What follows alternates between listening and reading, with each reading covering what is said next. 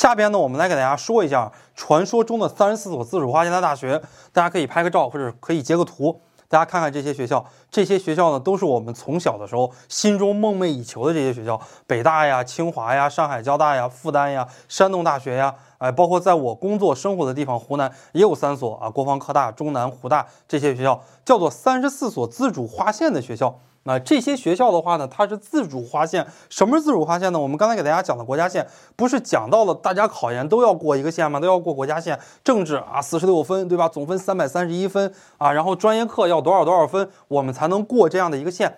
这些学校呢，它比较傲娇，他说了，我这些学校比较好，我不需要走国家线，那我自己画一个线就可以了。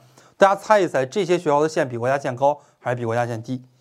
啊，我相信啊，电视机前的你们或者手机屏幕之前的你们，你们肯定会说这些学校的录取分数线它会比国家线高啊？错了，其实他们是比国家线低的，普遍要低于国家线。为什么呢？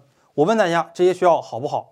非常的好，对不对？这些学校出题，你觉得比普通的学校难还是容易？这些学校出题肯定难。因为它出题难，所以大家普遍的分数比较低。还有呢，就是这些学校它存在一个压分的情况。什么是压分的情况呢？就第一是主观压分啊，因为这些学校北大清华，他觉得自己的很傲娇，老师阅卷的时候呢手非常的紧。第二呢，叫做客观压分。什么是客观压分呢？比方说我们高考同样的一篇作文啊，满分六十分，在北京啊有可能得。五十分啊，在湖南有可能得五十五分，然后呢，在新疆、西藏有可能就能得六十分，就是我们整体的水平不一样。所有的试卷放到一个地方啊，报北京大学的都放到北京大学，由北京大学的老师来阅啊，他看到的这个试卷都是比较好的这个试卷，你答成这个样子，满分十分有可能给你个八分，给你个七分就不错了。但是你如果放到新疆、西藏，哎，整体的考生的这个水平和素质相对来讲就会低一些。你同样答的这些东西，老师就。